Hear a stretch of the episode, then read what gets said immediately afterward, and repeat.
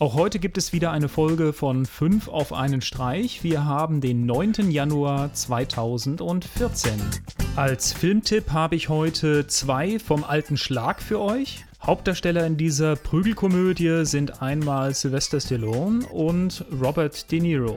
Die beiden Boxer stehen zwar seit 30 Jahren nicht mehr im Ring, entscheiden sich aber aufgrund eines Boxpromoters dazu, ihre alte Feindschaft im Ring wieder aufleben zu lassen. In Amerika ist der Film richtig gut eingeschlagen, bei uns ist er seit heute im Kino.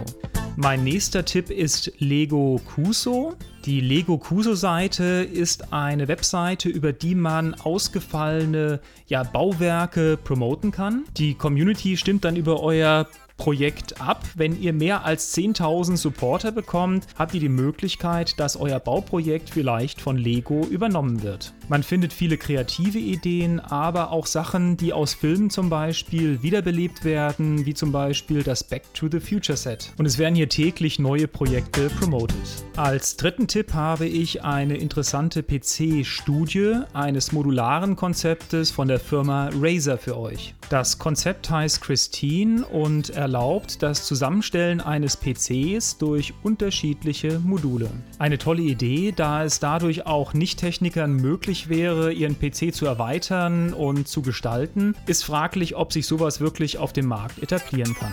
Als nächstes habe ich einen Maker-Tipp für euch und zwar, wie baue ich meinen eigenen Fernseher? Es werden ja täglich Dutzende von Raspberry Pi-Projekten angekündigt. Auch dieses Projekt setzt den Raspberry Pi ein, um die Fernseh- und Videosignale zu verarbeiten. Jetzt brauche ich nur mal die Zeit, um sowas auch wirklich selbst umsetzen zu können. Ja, bei meinem letzten Tipp dreht sich alles um 3D-Drucker. Das ist ja ein Riesen-Hype momentan.